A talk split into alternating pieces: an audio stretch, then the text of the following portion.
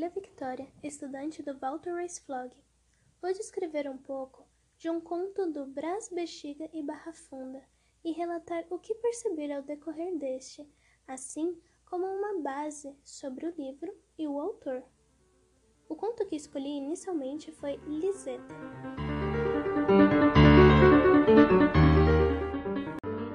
Liseta fora uma jovem garota que voltava da cidade e, ao adentrar no bonde, se depara com um ursinho de pelúcia e analisa a beleza deste.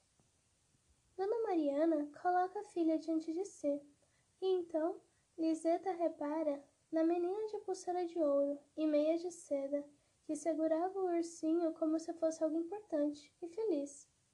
E então expressa em voz alta para sua mãe o quão lindo é aquele ursinho, e em resposta está dita: cale-se.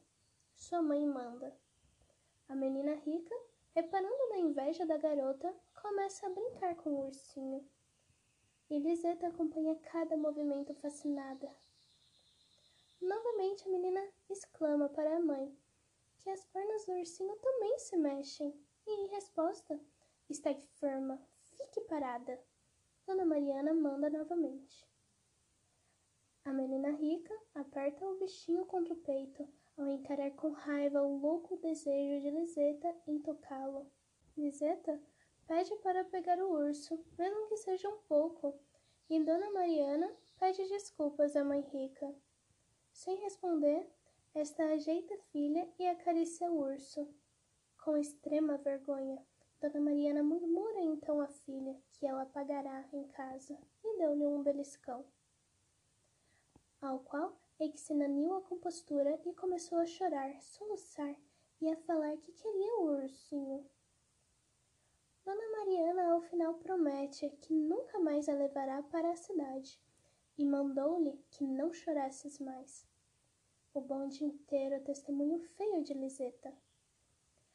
Antes da dona do urso adentrar no palacete estilo espreiteiro português, remexe o urso no ar e sai. Com isso, ao menos, Liseta quis se sentar no banco, mas sua mãe comprou apenas uma passagem e deu-lhe outro beliscão. Ao chegar na porta de casa e ao decorrer do espaço adentro, Liseta apanhou. Hugo, chegando da oficina e se deparando com o ocorrido, disse a Dona Mariana que assim podia machucá-la. E este deu-lhe um pequerrucho de lata. Os irmãos admiraram o brinquedo, e Pasqualino quis pegar mesmo que à força, mas Liseta berra, exclamando que aquele ursinho, que aquele brinquedo, era dela e que ganhasse de Hugo. Liseta corre para o quarto e se fecha nele.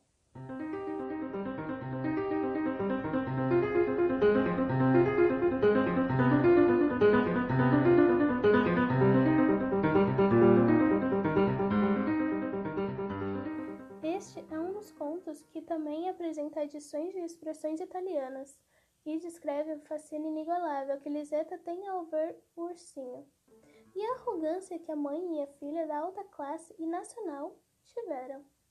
Apesar de ambas as classes estivessem no mesmo bonde, é notável que não prevalece apenas a arrogância de classe, mas a diferenciação da nacionalidade.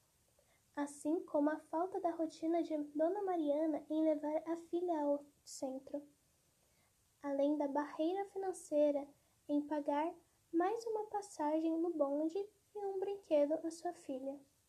É notável a ação e a vergonha que a mãe de Liseta teve ao decorrer do conto, além da atitude que teve com a própria filha, como se essa tivesse cometido o pior erro. A protagonista queria muito um ursinho, e ao ganhar de Hugo um pequeno boneco de lata, apesar de diferente ao qual vira no bonde, é um brinquedo, assim como qualquer outro Liseta nunca tivera antes, e logo se apega. Porém, Liseta tem a mesma atitude que a garota rica do bonde, nega e então vai se trancar no quarto quando seu irmão quis pegar o pequerrucho dela.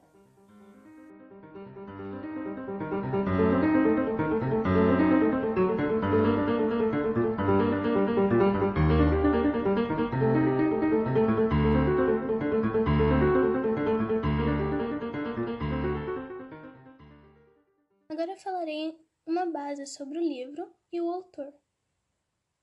Liseta foi um dos onze contos no livro Brás, Bexiga e Barra Funda, escrito por Alcântara Machado. O livro Brás, Bexiga e Barra Funda, que são bairros de São Paulo fundados pelos italianos, foi publicado em 1927 e este está dentro do movimento modernista brasileiro. No artigo de fundo, assim como já se diz, apresenta não como um livro, mas como um jornal, e os contos como notícias. Estes são narrados em terceira pessoa.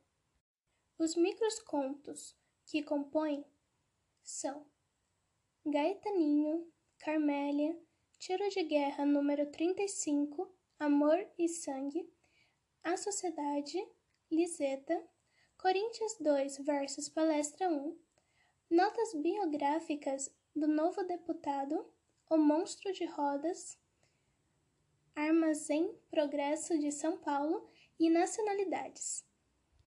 O livro está contido na fase heróica e neste período teve ocorridos em 1922, com a Semana da Arte Moderna e o fim da República Oligárquica em 1930, do qual muitos italianos vieram para cá é uma obra crítica à sociedade brasileira e aos imigrantes italianos.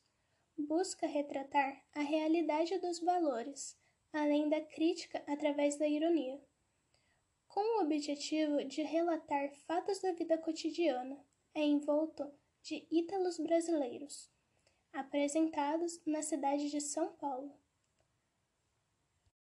Possui uma linguagem direta e simples, além de ter muitos diálogos italianos.